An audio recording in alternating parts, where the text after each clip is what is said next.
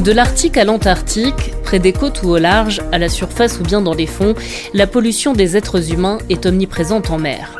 On estime que chaque année, 11 millions de tonnes de déchets en plastique sont déversés dans nos océans. Il ne s'agit que d'une estimation car seulement 1% de ces déchets sont observés par les scientifiques. C'est ce qu'on appelle le mystère plastique. Mais une chose est sûre, il devrait être multiplié par 2,5 dans les 20 prochaines années au regard des projections de production plastique. Des microplastiques qui véhiculent des perturbateurs endocriniens aux métaux lourds en passant par d'autres polluants, l'impact sur la biodiversité marine est sans équivoque. Depuis près de 15 ans, la goélette Tara, un navire scientifique, s'intéresse à ces nouveaux polluants. En 2019, elle est allée aux sources de neuf fleuves européens pour comprendre le flux de ces déchets et leur origine. La Fondation Tara Océan préconise l'économie circulaire pour améliorer la situation, car aujourd'hui, les solutions sont à terre.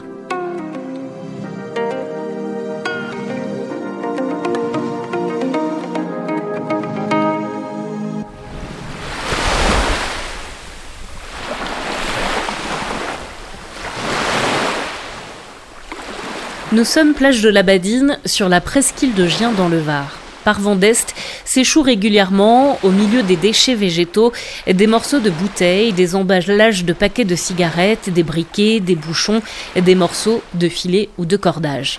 Ces déchets, on les retrouve sur les plages, mais aussi en surface et au fond de l'eau. Yann Ourmière est enseignant-chercheur rattaché au laboratoire MIO, l'Institut méditerranéen d'océanographie. Il est spécialisé dans l'étude, la mesure et la prévision des courants marins. Il étudie notamment la manière dont se déplacent les déchets dans la mer. C'est à l'Université de Toulon que je le retrouve. C'est important de savoir ce que devient ce plastique. Parce que on considère que bah, voilà, une, grosse partie du plastique qui est produit euh, à terre euh, va pas être correctement géré, euh, va se retrouver via différents vecteurs hein, dans les égouts, dans des fleuves, dans des, rivières, et puis ensuite fatalement en mer. Et puis bah, le plastique, une bonne partie va flotter. Et donc c'est vrai que c'est important de savoir en fait si il y a des cycles identifiables du style est-ce que ces plastiques vont tous s'accumuler à certains endroits. Est-ce que ces plastiques vont en partie couler? Est-ce que ces plastiques euh, vont euh, s'échouer sur euh, plein de plages? Donc tout ça, en fait, c'est ce qu'on peut appeler le transport du plastique en mer. Et il faut l'imaginer comme étant un, problème extrêmement complexe parce qu'il est déjà tridimensionnel, c'est-à-dire c'est à la surface, mais c'est aussi dans l'eau et puis c'est aussi au fond. Et puis aussi, c'est un problème complexe parce qu'on parle de quelque chose comme, euh, imaginons une bouteille qui est jetée euh, euh, dans les rues lyonnaises, qui va se retrouver dans le Rhône et cette bouteille va se fragmenter et en fait arriver en Méditerranée ça va devenir en quelques années des micro-particules de plastique, du microplastique de quelques 5 mm de, de, taille. Puis ensuite, ça peut encore plus se dégrader vers du nanoparticule qui va être quasiment invisible à l'œil nu. Et donc, il y a cet aspect de transport de base mais il y a aussi le fait que ce que l'océan va transporter, euh, il va pas le faire de la même manière pour les différents euh, stades de transformation du plastique. Et alors, comment on s'y prend quand on a un petit bout de plastique qui fait 5 mm J'imagine qu'à euh, tracer, détecter et suivre, c'est pas forcément évident. Alors, comment on s'y prend euh, justement et qu'est-ce que vous avez mis en place pour prévoir bah, ces, ces fameuses dérives? Pour savoir ce que devient le plastique en mer, il faut savoir quel est le courant en mer. Euh, donc un des aspects euh, classiques, c'est qu'on va faire de la courantologie euh, en essayant de mesurer les courants en mer. Alors il y a des courantomètres qui sont placés un peu partout dans l'océan, mais ça c'est pas trop ce qui va nous intéresser pour le plastique. Ce qui va nous intéresser pour le plastique, c'est ce qu'on appelle des bouées dérivantes. Alors on a, on a différents types de bouées, là je, les ai pas toutes, mais ça c'est les, les, plus grosses. Alors le, le, le, concept il est très simple. En fait, vous avez à l'intérieur, vous avez euh, une antenne qui transmet sa position par euh, satellite. Et là-dedans, en fait, vous avez un GPS. Euh, c'est comme un téléphone portable, en fait, sauf que à la place d'utiliser une carte SIM pour le réseau, on va dire, il utilise une carte euh, de communication satellite. Donc ça coûte beaucoup plus cher, mais vous pouvez le laisser n'importe où dans le monde et, elle va accrocher un satellite et donner sa position. Alors ceux-là, ils sont un peu particuliers. C'est ce qu'on appelle les offshore. Donc on les déploie vraiment en pleine mer parce que, vous voyez autour là, tout, ce, tout ça là, euh, c'est du Ouais, panneau Une sorte solaire. de collerette, en Ouais, fait. Cette collerette là, c'est du panneau solaire et en fait, ça veut dire que sa durée de vie, elle est illimitée en termes de batterie. Et donc euh, celui-là là, a battu un record en Méditerranée. Je l'ai lâché à Porquerolles et il s'est échoué sur les côtes libyennes euh, 276 jours plus tard. Ah ouais. Euh, voilà, donc il a fait un trajet assez euh, assez magique. Et là, vous avez un autre modèle que, dont on est très fier. Là, c'est Tout petit. toutes petites soucoupes volantes hein, qui font 10 cm de diamètre. Donc à l'intérieur, en fait, vous avez euh, un petit système GPS, euh, pareil, satellite. Et en fait, celle-là, elle dérive vraiment avec euh, l'eau de surface et elle représente hyper bien euh, n'importe quel déchet qui va être. euh, Une bouteille d'eau voilà, plastique, par exemple. Exactement. Ouais. Voilà, on pourrait vraiment imaginer les jeter à Lyon et on les retrouverait au Baléares, quoi. Vous voulez que je vous en remonte une à Lyon et que je vous la... Mais alors celle-là, je ne peux pas vous les donner parce qu'elles elles partent en Australie pour euh, un autre projet où elles vont euh, simuler la dérive des méduses. Donc du coup, que deviennent ces plastiques? Ils restent en mer, ils vont au fond, donc ils s'échouent. Euh, J'imagine qu'il y a un peu d'étroit forcément. Ouais, il y a un peu d'étroit. par contre, là, je vais être obligé de- d'invoquer le grand mystère plastique.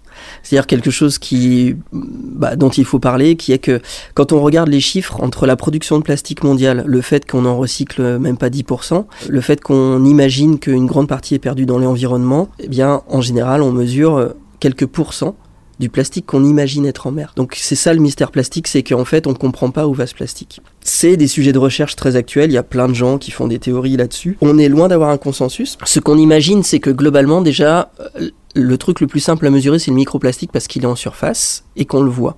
Donc on peut le compter, pince à épiler, etc. Le nanoplastique, on le voit pas. Donc déjà, c'est dur. Et en plus de ça, il faut déployer en fait des euh, moyens de prélèvement en- dans la colonne d'eau, donc sur la, verticale. Donc c'est des bouteilles qui sont ouvertes et qu'on va fermer à certaines profondeurs. Ensuite, on récolte l'eau euh, donc à 100 mètres, à 200 mètres, à 300 mètres par exemple. Ensuite, on va dans les labos de chimie et on va faire toute une chaîne de traitement qui est maîtrisée par très peu de personnes actuellement dans le monde pour arriver à identifier parmi ce qu'on a mesuré le fait que ce sont des particules des nanoparticules de plastique et, non pas d'autre chose. Donc déjà tout ça c'est assez compliqué, mais on commence à avoir des données, mais on, est, encore loin du truc, même si on estime que maintenant effectivement on comprend un peu mieux ce mystère plastique, puisque en fait les nanoparticules seraient en nombre hallucinant. Le deuxième aspect c'est euh, le fond. Le fond, à part les robots de l'Ifremer euh, qui vont prélever à droite à gauche euh, et faire quelques images, bon, qui donnent des, choses saisissantes, mais on est loin d'être capable techniquement d'écumer tous les fonds marins et dire voilà, on est capable d'imaginer la quantité de plastique qu'il y a au fond. Donc ça, reste des choses qui sont assez compliquées à, évaluer. Maintenant, pour ce qui est de la surface, on sait que quand on a des les gros vecteurs de plastique en mer, c'est les fleuves. Et on sait que suivant les conditions météo du jour, suivant le- les vagues, suivant euh, donc le vent, eh bien on peut avoir des échouages massifs juste à côté des embouchures. Euh, vous allez avoir le- l'eau douce qui se déverse en mer, mais qui en fait a pas le temps de se diluer euh, en mer. Elle va tout de suite être plaquée à la côte.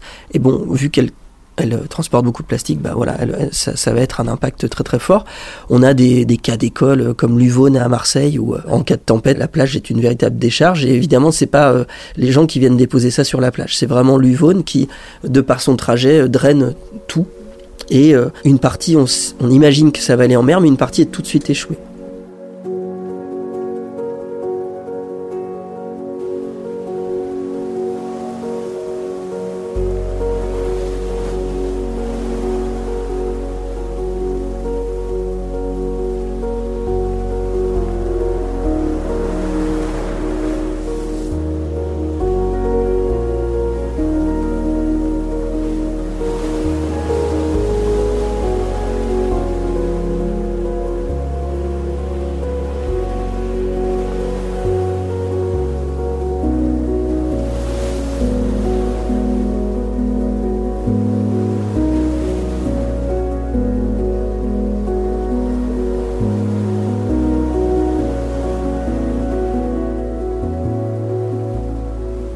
Comme l'évoquait Yann Ourmière, les déchets flottants ne constituent que la partie émergée de l'iceberg, car une partie d'entre eux vient ensuite s'échouer sur le fond. En 2018, une campagne scientifique avec le robot Victor 6000 a attesté de la présence de ces déchets dans les canyons sous-marins de Méditerranée jusqu'à 2200 mètres de profondeur. La Méditerranée, qui est la mer la plus polluée au monde.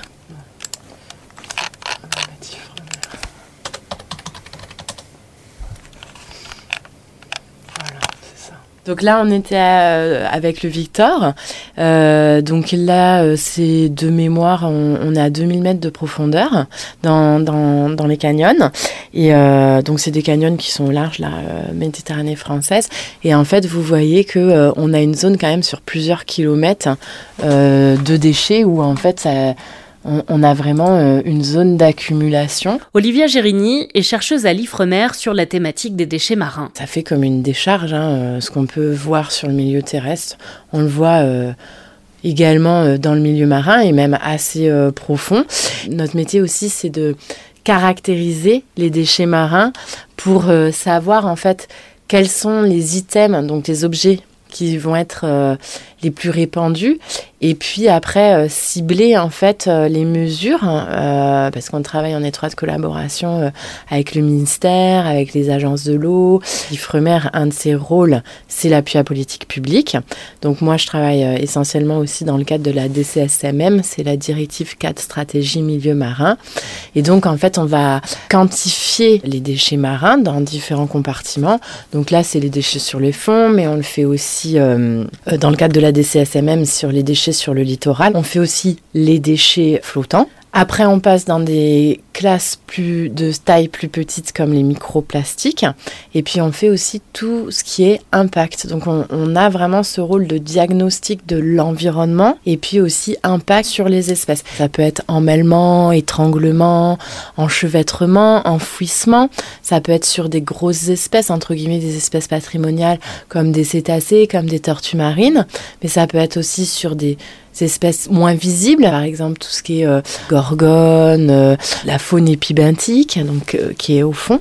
Après, on travaille aussi sur l'ingestion des déchets. Dans le cadre de cette directive, on a des indicateurs où on va aller regarder par exemple l'ingestion des déchets marins par les tortues marines.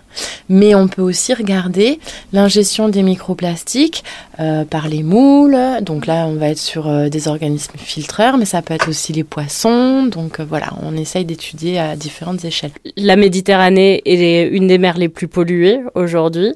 Comment on en est arrivé là? Il apparaît que la mer Méditerranée, au niveau des déchets, elle est plus polluée que la Manche mer du Nord, que le golfe de Gascogne. Qui s'explique notamment par sa géographie aussi, c'est une mer fermée. La mer Méditerranée, c'est ce qu'on appelle une mer semi-fermée, c'est-à-dire qu'en fait, elle est aujourd'hui, elle est ouverte uniquement au niveau du détroit de Gibraltar. Donc globalement, tout ce qui rentre, n'en sort pas. Après, c'est aussi une mer avec une pression anthropique, c'est-à-dire une population qui est importante. Il y a plus de monde en Méditerranée que par exemple une population euh, en pleine mer du Nord. On a une pression aussi au niveau touristique. Donc tout ça, ça explique aussi les conditions pourquoi cette mer, elle est plus polluée que par exemple euh, d'autres zones euh, océaniques françaises, par exemple. Voilà. Alors vous avez mené euh, toute une étude euh, avec euh, l'IFREMER entre 1994 et 2017 pour justement faire cet état des lieux. Ces pollutions principalement viennent d'où? Alors on parle de sources. Globalement dans le milieu marin, si on doit donner des grands chiffres, on sait qu'on a à peu près 80% des déchets marins qui viennent en fait de la terre. Et puis 20% à peu près euh, qui viennent de la mer, c'est-à-dire des activités maritimes qui exploitent le milieu marin. Donc ça peut être des activités de pêche, hein. ça peut être aussi euh, la plaisance, euh, les ferries, les croisières, enfin voilà, c'est assez large. Et le plus gros, en fait, c'est drainé par les fleuves, les rivières, etc. Donc là-dessus, ce qui est important, il y a beaucoup, beaucoup d'actions qui sont mises en place maintenant pour essayer de créer des systèmes de récupération des déchets à la base, avant les embouchures ou dans des bases de fleuves, etc. La deuxième chose qu'on peut dire, c'est que tous les scientifiques qui vont être des experts en déchets marins, identifier une source très précise, c'est avoir un bon outil pour lutter contre cette pollution. Donc on travaille tous à essayer de préciser de façon plus fine d'où vient la source. Et puis après, en fait, c'est vraiment d'essayer de le mieux possible de définir quel est le secteur d'activité qui a généré en fait ce déchet. On a travaillé pendant deux ans avec le groupe d'experts en déchets marins dans le cadre de la DCSMM au niveau international à sortir une liste extrêmement précise. Donc c'est plus de 400 déchets marins qui ont été analysés, leur provenance, c'est-à-dire ça vient d'un milieu agricole, ça vient d'un milieu euh, industriel, afin qu'on puisse essayer de remonter à la source. Mais du coup, en allant presque jusqu'à la quelle est l'entreprise qui, qui, a, créé ces déchets-là? Enfin, ou ça, ce serait la version, ce serait la version idéale? Must du must, parce que euh, je euh, j'ai pas le droit de, de, dire le nom de certaines boîtes, mais on est bien d'accord que euh, si on a une bouteille en plastique de soda avec un bouchon noir ou un bouchon rouge, on sait d'où ça vient. Après, le problème est de savoir où est-ce que ça a été produit, parce que par exemple, cette bouteille en plastique, elle peut avoir été euh, achetée euh, en France, mais elle a pu être fabriquée en Italie. Sur certains déchets, ils n'ont pas eu un temps de résidence dans l'eau suffisant pour effacer toutes les étiquettes. Donc là, on peut les suivre. Mais euh, une fois qu'il n'y a plus les écritures, une bouteille en plastique, est-ce qu'elle vient de l'Italie qui est la plus proche de la France ou du bassin oriental de Méditerranée alors là, c'est très compliqué d'avoir euh, la réponse à cette question. Mais en tout cas, en fait, ce sont des outils à disposition ensuite des décideurs politiques pour mettre en place leur politique sur, euh, sur ces sujets-là. C'est exactement ça. Alors là, euh, vous, je ne pouvais pas le dire mieux que ça.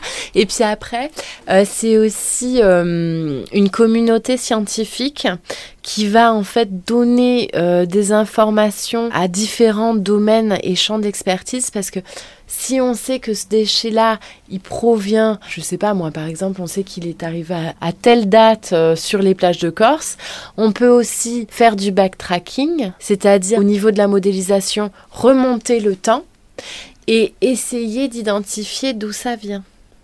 Et ça, ben, ça c'est toute une coopération qu'on fait entre chercheurs. Et alors, Qu'est-ce qu'on pourrait faire mieux? On peut toujours améliorer les choses et je pense qu'on en prend le chemin avec tous ces arrêtés, ces décrets. Euh. Je pense que euh, ce qui serait important, c'est qu'il ne faut pas oublier, on parle souvent de, gestes éco-citoyens, qu'est-ce qu'on peut faire à notre échelle?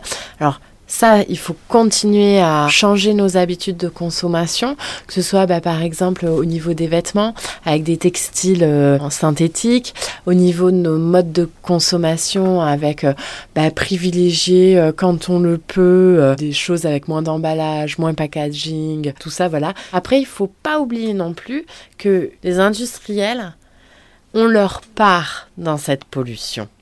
Et nous, à notre échelle de citoyens, on n'a aucun pouvoir là-dessus.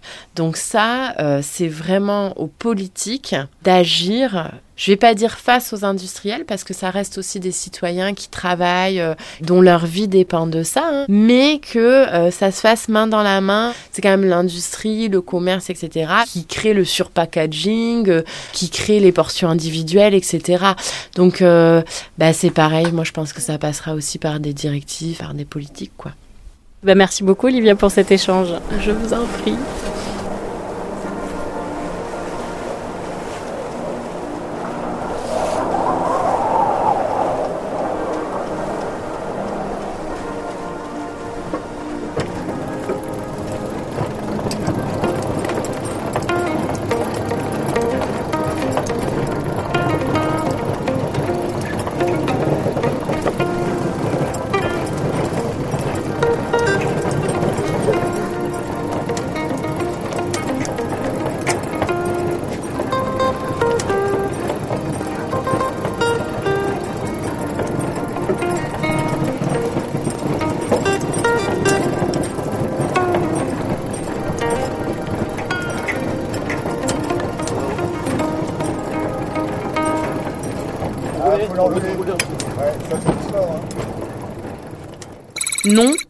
Tara, en référence au film Autant en emporte le vent.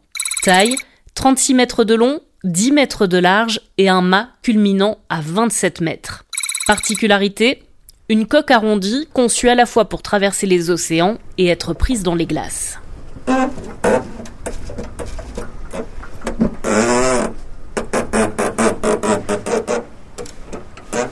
Tara a toujours eu l'âme exploratrice. Cette goélette scientifique, construite par l'explorateur Jean-Louis Etienne en 1989, sillonne les mers depuis plus de 20 ans pour explorer l'océan afin de mieux le connaître et mieux le comprendre. Parmi ces récentes expéditions, celle de 2019 sur les microplastiques, pendant sept mois, les scientifiques embarqués ont remonté de l'estuaire à l'amont de la première grande ville neuf des principaux fleuves européens. La Tamise, l'Elbe, le Rhin, la Seine, l'Ebre, le Rhône, le Tibre, la Garonne et la Loire. Une expédition qui avait pour objectif d'identifier les principales sources de pollution plastique, analyser leurs impacts sur la biodiversité et orienter les mesures à prendre. Visite guidée de la goélette qui a fait escale à Lyon pendant deux mois, au mois de décembre et de janvier, avec Martin Hertaud, un des capitaines du navire. Martin Hertaud, bonjour. Bonjour. Alors on est euh, à bord euh, du Tara par un jour euh, où les conditions météo à Lyon sont un peu particulières. Il a neigé. Mhm. on était un peu comme si on était en, expédition polaire ce matin. Exactement, c'est parfait. Donc on est sur le pont de Tara, dans le cockpit central, par un climat polaire. Donc c'est juste parfait. où est-ce qu'on se trouve? Eh ben, Dans le cockpit central, en fait, c'est là où on fait les manœuvres à la voile principalement. Alors on peut peut-être présenter un peu ce navire scientifique. Vous en expédition pour euh, étudier les océans, les comprendre euh, et pouvoir ensuite bah, faire un certain nombre de préconisations en fonction de ce que vous avez pu découvrir sur place. Voilà, c'est un peu ça. Bah, on va dire le, le leitmotiv de la fondation, c'est explorer et partager. Hein, et donc du coup l'idée c'est nous on fait de la recherche fondamentale, euh, donc avec le bateau, c'est-à-dire qu'on c'est de l'océano, on va euh, partout sur la planète pour étudier l'océan, de la surface à 1000 mètres de fond grosso modo, et puis à 30 mètres aussi au niveau de la surface, c'est-à-dire en tête de mât. Hein, c'est à peu près tout l'échelle en fait de, prélèvement qu'on fait. Euh, et de la taille du virus jusqu'à des organismes de quelques millimètres. Donc au niveau échelle c'est quand même assez énorme. Hein. c'est comme si on partait de la taille d'un insecte à terre jusqu'à une montagne dans les Alpes. Donc ça vous donner une de, de ce qu'on arrive à, étudier et à cartographier, on va dire. Et après, ben, le but, en fait, effectivement, c'est euh, accumuler la connaissance, ben, c'est bien, mais euh, si c'est pour rien en faire, il euh, n'y a pas d'intérêt. Donc l'idée, c'est de la partager via euh, l'éducation. Et puis il y a un pôle plaidoyer qui est là justement pour aider, conseiller et faire pression sur les décideurs, informer finalement les décideurs. Et après, il y a donc un pôle communication et puis un pôle partenariat, pour, puisqu'évidemment on a besoin quand même de financement euh, pour euh, relayer un peu ce qui est fait et, éduquer aussi ses partenaires. Allons sur le point arrière du coup peut-être ouais. ouais. Voilà. Donc alors nous voilà bah, sur le pont arrière, on arrive euh, là où on met, c'est là où on fait en fait un petit peu toutes les, tous les Bonjour. donc on a la table principale, ici on voit sur tribord la rosette. Hein. La rosette, c'est un peu le fer de lance d'un bateau euh, science. C'est un espèce de fût avec euh, un tourret central sur lequel il y a tous les capteurs. On enregistre une, trentaine de paramètres physico-chimiques de la mer. Donc les basiques, c'est température, sanité, euh, CO2 et puis dioxygène. Voilà. À un moment où on la met à l'eau, elle descend jusqu'à 1000 mètres. Et quand on remonte, on voit ces bouteilles qu'on voit là sur le côté en PVC de Niskin. Donc on ramène à peu près 200 litres d'eau. Elles sont ouvertes en haut et en bas.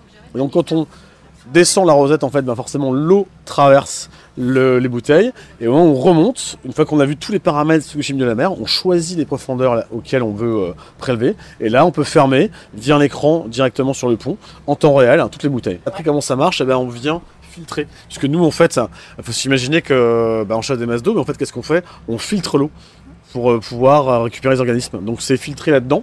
Et là, on filtre à l'échelle du virus dans le wet lab. Donc c'est ce qu'on appelle le wet lab? On voit ces petites euh, de filtration.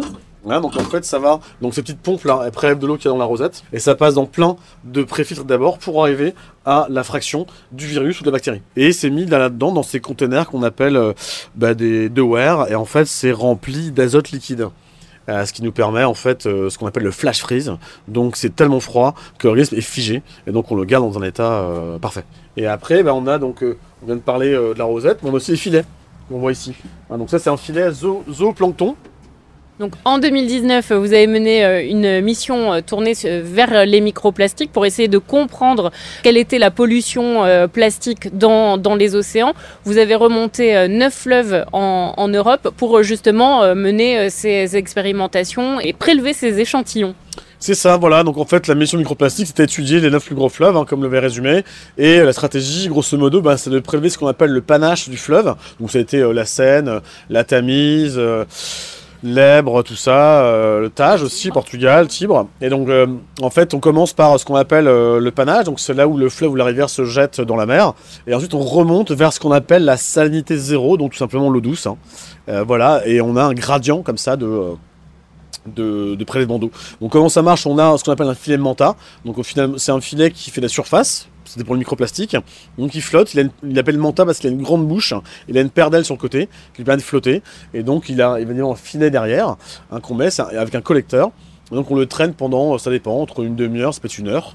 Hein, ça dépend vraiment de ce qu'on cherche. Mais parallèlement à ça, quand on remonte les fleuves, il y a des nasses dans lesquelles il y avait des moules avec des petites billes de plastique. Et donc ça nous permet, la moule étant un filtre exceptionnel, hein, elle filtre 25 litres d'eau par heure, de voir en fait euh, quel type de plastique on retrouvait dans un organisme filtreur. Et après, sur les billes de plastique, on pouvait voir quel type d'organisme collisait le plastique aussi. Voilà. Et ça, c'est mis sur les trois points de gradient qu'il y avait en partant donc euh, de l'eau euh, de l'estuaire jusqu'à l'eau douce. Et quelles ont été les, les conclusions euh, de, de cette mission? On sait que 80% de la pollution marine vient de la terre, c'est notamment charrié par les eaux de pluie puis les rivières. Mais en fait, on pensait que le, le déchet il se fragmentait sous l'action du sel, des UV en mer, et en fait, il est déjà en, en termes de fragments euh, avant d'arriver en mer déjà. Hein, c'est déjà microplastique en fait. Donc maintenant, on peut aller, on traverse le bateau, on arrive donc dans la timonerie. Hein, c'est là en fait où les marins font l'écart, donc évidemment les manœuvres de port, mais on passe beaucoup de temps en mer, donc en fait, euh, du coup, ben voilà, c'est là où on fait euh, l'écart. Donc on se relaie de 20h le soir à 8h du matin. Les marins font le quart de 3h, les scientifiques des quarts de 2h. Il y a deux mâts devant, un annexe ici, une annexe là normalement, on voit pas grand chose. On passe beaucoup de temps à sortir et c'est pour ça qu'on a besoin d'aide aussi, pour assurer le quart à deux personnes, pour manœuvrer les voiles quand il faut le faire aussi. 150 mètres carrés, il faut le faire à la main. Hein, donc du coup, euh, voilà. Ça même- fait les, un ça peu- fait les bras. c'est un peu du marin. Bah, vous avez vu comme on est gaulé quand même, ça va. voilà, donc nous voilà, on rentre dans le carré, donc c'est la pièce principale euh, de vie, c'est une salle de travail euh, où on se restaure aussi. Euh, là, on voit Clara et puis Jonathan sont sur le dance floor, donc on fête aussi comme les anniversaires. On, on prend euh, des apéritifs évidemment aussi, à peu près deux fois par semaine. Mais c'est avant tout une salle de vie, on voit qu'il y a trois tables.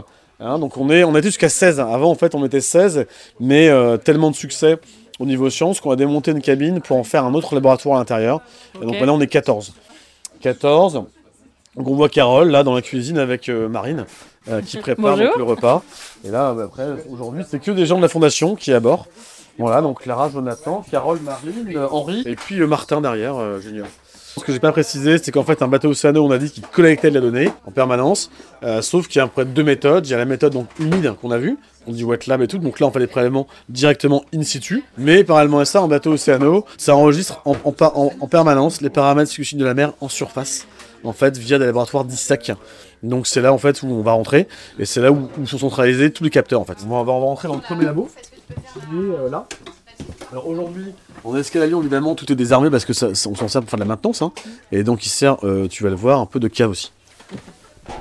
À côté du microscope, on a donc une unité de vin, une centrifugeuse aussi, par là, mais euh, parce qu'il faut bien qu'on stocke du matériel. hein, Pour euh, les différents événements qu'on a ici. Donc voilà ce qu'on appelle le sorting lab. En fait, le sorting lab, c'est un peu un laboratoire hybride parce que si tu remarques bien, devant toi, tu vois des bouteilles avec des vannes et tout, et puis des, des tuyaux de PVC. Et ben en fait, ça, c'est euh, une annexe du wet lab qui a été transférée ici parce qu'en fait, il y a trop de protocoles euh, à faire. On peut aller voir le wet lab si tu veux dans le, le dernier laboratoire, c'est celui-ci. Ouais.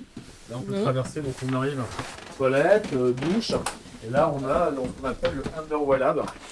Euh, donc Underwell Lab, en fait, c'est euh, là où est, en fait, c'est un peu le, cerveau du bateau. Donc la rosette qu'on a vu tout à l'heure, là, l'espèce de, euh, fût, son cerveau est là. Et en fait, en gros, c'est le poste de l'ingénieur océano, de Solène, par exemple, ou de Thomas, euh, qui sont là. Et en fait, c'est là où tout est centralisé. Il y a des petites pompes hein, en dessous des planchers. Quand on voit de l'eau de mer dans ces machines-là, il y en a plusieurs.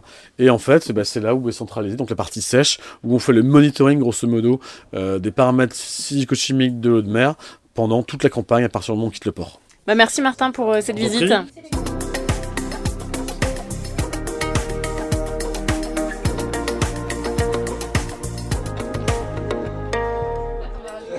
Et c'est dans le carré de la goélette Tara, alors que la vie à bord continue, que m'attend Henri Bourgeois-Costa de la fondation Tara Océan pour parler solutions.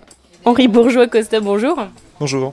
Alors vous, vous travaillez en tant qu'expert dans le domaine de l'économie circulaire et de la pollution plastique à la fondation Tara Océan. Vous accompagnez notamment les élus et industriels pour construire des solutions concrètes qui rendent compatibles à la fois la société, l'économie et l'environnement. C'est un vaste programme. oui, c'est le programme d'une vie, ou de plusieurs. Ça fait maintenant combien de temps que vous travaillez là-dessus? Alors, je travaille sur les questions environnementales euh, depuis à peu près le début de ma carrière, plus de 30 ans aujourd'hui, et sur les questions de plastique depuis une quinzaine d'années. Et vous me disiez, euh, là, en, discutant juste avant, que plus ça va, plus vous avez l'impression de, rien savoir. Oui, la question des, plastiques, c'est une question qui est extrêmement vaste, qui touche à toutes les problématiques environnementales dans leur ensemble, c'est ça le, paradoxe, et euh, qui est extrêmement compliqué, extrêmement technique, au-delà de, l'apparence qu'elle donne à voir, un peu simple, de déchets qu'on trouve sur la plage, c'est quelque chose qui est plus complexe que ça dans la réalité. Alors, on, peut revenir euh, sur euh, les conclusions euh, de, l'expédition Tara microplastique. Les travaux ont notamment révélé qu'à certains endroits, les concentrations, par exemple, de microplastiques de surface sont identiques à celles du zooplancton dont se nourrissent les poissons. Ça veut dire que dans ces zones, eh ben, un poisson peut voir la moitié de son alimentation composée de microplastiques qu'il confond parfois avec sa, nourriture. Aujourd'hui, les microplastiques sont partout. Oui, alors la, réponse que les scientifiques apportent dans leur ensemble à la question euh, où sont les zones euh, vierges de plastique? Ben, Nulle part. Et puis, en fait, là où on ne trouve pas les plastiques, c'est qu'on les a pas cherchés, tout simplement, que ça soit dans les sols, dans les eaux douces, dans les océans, en surface des océans, au milieu des eaux, tout au fond, euh, dans l'atmosphère également. les plastiques sont omniprésents aujourd'hui. Comment justement lutter contre cette pollution euh, plastique? C'est un vaste sujet. Euh, il y a euh, souvent différentes solutions qui, qui sont évoquées. on peut peut-être commencer par les fausses solutions, celles dont on se dit tiens ça pourrait être pas mal et en fait bah, c'est pas forcément la, bonne solution. Alors je pour, répondre à la question des solutions, il faut bien reposer le, problème dans son ensemble et bien se rappeler qu'aujourd'hui, notre vision qu'on a du problème que pose le plastique, elle a beaucoup évolué dans la dernière demi-douzaine d'années. Jusque-là, on imaginait que les plastiques étaient problématiques parce qu'ils devenaient des déchets et donc euh, en fait, c'était juste un problème de mauvaise gestion de ces déchets. Aujourd'hui, l'ensemble de la communauté scientifique est d'accord pour dire que c'est une vision qui est assez fausse. En gros, les plastiques posent euh, des soucis tout au long de leur cycle de vie, depuis leur production, puisque ce sont essentiellement des produits pétroliers, et donc sont des gros émetteurs de gaz à effet de serre. Aujourd'hui, on parle de quasiment 4% des émissions globales de gaz à effet de serre liées à la production du plastique. Ces 4% pourraient atteindre 17% d'ici une quinzaine d'années. Donc euh, les plastiques sont des gros émetteurs de gaz à effet de serre, mais ce sont aussi des très gros consommateurs de matières chimiques additionnelles, puisqu'on va avoir besoin d'environ 13 000 produits chimiques différents pour pouvoir en améliorer les performances techniques et que sur ces 13 000 euh, molécules chimiques, environ un quart d'entre elles sont problématiques pour la santé humaine ou l'environnement, ce qui revient au même, hein, puisque ce qui affecte l'environnement finit par affecter l'homme d'une façon ou d'une autre. On voit bien que donc cette problématique plastique, elle est vraiment complexe, elle est tout au long du, cycle de vie, et donc euh, on a besoin de s'attaquer à cette vision-là euh, et à cette problématique-là très globale, et non pas seulement à s'attaquer à la problématique des déchets. Donc les fausses solutions, c'est avant tout des solutions qui laisseraient à penser que juste en gérant la question des déchets, on aurait solutionné la problématique du plastique. C'est un, des grands axes des lobbyistes de la pétrochimie aujourd'hui, c'est de nous dire qu'il faudrait simplement mieux collecter, mieux trier, mieux recycler, et qu'avec ça on aurait résolu, le problème. C'est absolument faux. Si on faisait ça, on résoudrait une toute petite partie de la problématique, mais sûrement pas la problématique dans sa globalité. Euh, ça, c'est la, voilà, je pense que c'est l'idée fausse numéro un contre laquelle il faut lutter. L'autre euh, grande famille des, des, fausses solutions sont des solutions qui consisteraient à dire que le, le plastique est problématique parce qu'il n'est pas biodégradable. C'est faux à double titre. Euh, c'est faux d'une part parce que, en fait, euh, cette biodégradabilité n'est pas forcément quelque chose qui euh, souhaitable. Euh, je vais donner un exemple. Euh, la biodégradabilité, c'est si vous prenez par exemple les lisiers de porc en Bretagne, c'est des excréments et de l'urine de cochon. Il n'y a rien de plus biodégradable dans l'absolu que ça. vous en mettez quelques gouttes dans, dans le fleuve Rhône, le fleuve Rhône s'en portera pas plus mal. Par contre, si vous en déversez les quantités qui sont déversées aujourd'hui sur les littoraux bretons et en Bretagne, vous avez une problématique environnementale majeure qui est que bah, la quantité n'est pas gérable par l'environnement.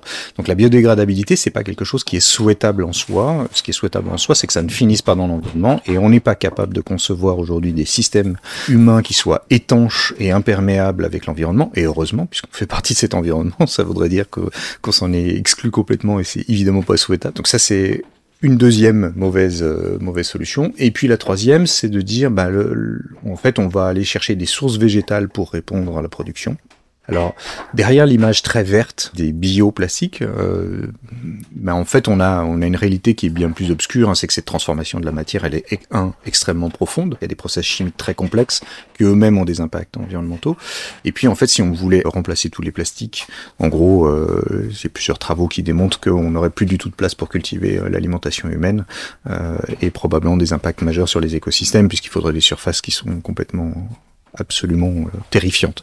D'autre part, ces bioplastiques, c'est pas parce qu'ils sont d'origine végétale qu'ils n'ont pas d'impact sur l'environnement. Il faut pas confondre plastique d'origine végétale et plastique biodégradable. Ce sont deux choses complètement différentes. In fine, c'est toujours un polyéthylène terephthalate, donc toujours le même plastique qui, dans l'environnement, a les mêmes conséquences qu'il soit d'origine végétale ou d'origine pétrolière.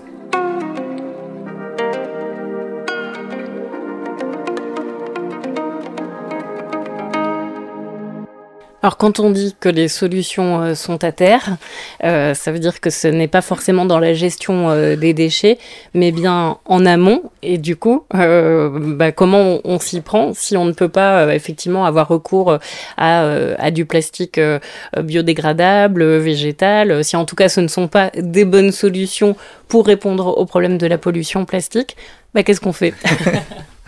Alors qu'est-ce qu'on fait? On se repenche sur un concept euh, qui date des années 30, qui s'appelle l'économie circulaire, dont on entend beaucoup beaucoup parler aujourd'hui. Mais comme souvent, les concepts sont un peu dévoyés de, l'origine. Donc ce concept qui est né d'un économiste qui s'appelle Kenneth Boulding, euh, un économiste anglais. Aujourd'hui, on assimile économie circulaire et circularité des matériaux, c'est-à-dire en gros, un matériau devrait être utilisé, euh, puis collecté, puis recyclé, et avoir une espèce de boucle fermée. C'est absolument pas la pensée initiale de l'économie circulaire. L'économie circulaire la pensée initiale, c'est réinscrire les activités économiques de l'être humain dans les grands cycles de la nature ce qui est quand même quelque chose d'assez différent, euh, notamment parce que ça renvoie à deux concepts fondamentaux de l'économie circulaire, qui est la sobriété et la non-toxicité envers le reste du vivant. Aujourd'hui, on n'est pas capable d'imaginer des cycles du plastique qui soient circulaires. Donc, qu'est-ce qu'il faut faire? Puisque c'est ça la question. Euh, bah, c'est déjà reposer ce fondamental de, l'économie circulaire. Et économie, ce, fondamental, en fait, il se traduit en trois, la fameuse règle des trois R dont tout le monde a entendu parler, euh, réduire, réutiliser, recycler. Ces trois R, en fait, il faut insister, ils sont à la fois complémentaires, mais ils sont surtout hiérarchiques. C'est vraiment important d'avoir ça. Ça veut dire que ça nous renvoie à un changement profond de nos sociétés et un changement profond de notre relation à l'objet, de notre relation à l'usage. Donc c'est un vrai changement civilisationnel hein, qu'on a devant nous. Aujourd'hui, euh, c'est encore un peu tôt pour avancer des chiffres, mais euh, quand on pose la question aux scientifiques de quel est le pourcentage de plastique qu'il est nécessaire de réduire pour avoir des effets significatifs sur la santé et sur l'environnement, les premières évaluations, les premières expertises qui sont encore très très brouillonnes, j'insiste là-dessus, mais parlent d'un minimum, minimum de 50% à 75%, et je parle de minimum qui serait entre 50 et 75% de production de plastique en moins.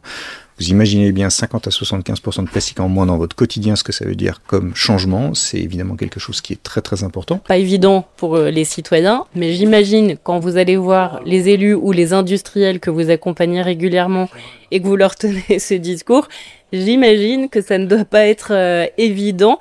Euh, déjà, à quel type de réaction vous vous confrontez? Puisque donc vous faites du plaidoyer, on le rappelle. Alors il y, y, a beaucoup de réactions euh, de, nature très très différentes. Certains l'ont intégré, certains ont du mal à se projeter dedans, d'autres commencent à envisager une réalité qui va être autre. Aujourd'hui, il y a deux enjeux un, de bien comprendre que ce qui est en cause, ce n'est pas l'économie contre l'écologie, mais euh, la pérennité même de nos systèmes économiques. Un grand nombre des économistes qui ont fait des travaux très très sérieux là-dessus, qui montrent que les coûts pour l'économie de l'inaction seraient significativement supérieurs à ceux de l'action. Ça, c'est la première chose. Et puis, parce que c'est ça la deuxième chose, c'est de faire prendre conscience de l'urgence. C'est-à-dire qu'aujourd'hui, évidemment, quand on est euh, un décideur politique, quand on est un décideur économique, on a des pas de temps qui sont des pas de temps de sa propre structure, de son propre quotidien, qui parfois euh, rendent difficile euh, d'avoir une action rapide, d'avoir une action urgente. Et donc il est nécessaire d'accompagner cette prise de décision dans une prise de conscience de cette urgence absolue de, de l'action. Mais c'est quelque chose qui évolue et que je vois au fil du temps énormément progresser avec un discours qui, par exemple, est, a beaucoup évolué dans les deux dernières années des acteurs économiques qui, je pense, pour certains, ont largement pris conscience de la complémentarité de l'action politique et de l'action économique. Euh, Aujourd'hui, euh, j'ai des responsables de très très grands groupes industriels qui tiennent un discours qui est sans embâche sur la nécessité d'avoir une réglementation commune pour tout le monde qui permette aux mieux disants, aux plus vertueux, d'exprimer leur capacité d'innovation, leur capacité de réinvention des modèles économiques dans un contexte où ils ne seraient pas pénalisés finalement euh, à le faire.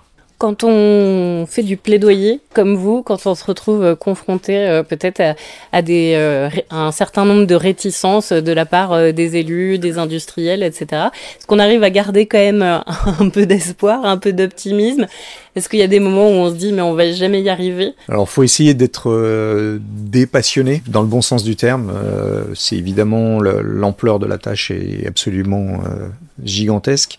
Euh, faut être un peu humble aussi. Euh, j'ai toujours en tête que c'est pas à moi seul que je vais résoudre la problématique et que je suis une composante d'un grand rouage qui se met en route. Ce grand rouage qui se met en route, ben, il est porteur d'espoir et évidemment il, m'anime.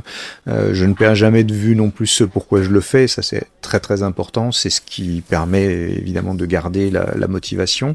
Euh, on se rappelle toujours que ce qu'on défend à la Fondation Tara, c'est le vivant. Le vivant c'est euh, l'ensemble de la communauté vivante de la planète à laquelle on appartient. Et puis oui, il faut arriver à prendre un peu de recul et ne pas, ne pas se considérer comme étant le, le, héros qui va sauver la planète, sinon on, arrive, on arrive très vite à, avoir des baisses de morale. C'est bien le, pas l'enjeu. Un grand merci Henri pour euh, cet échange. Merci à vous.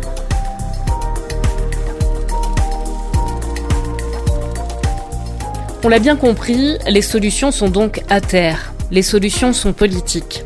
D'après l'association Expédition 7e continent, si des actions significatives ne sont pas entreprises, dans 20 ans, les continents de déchets cumuleront une surface bien plus grande que l'Europe, avec des conséquences qui restent encore méconnues.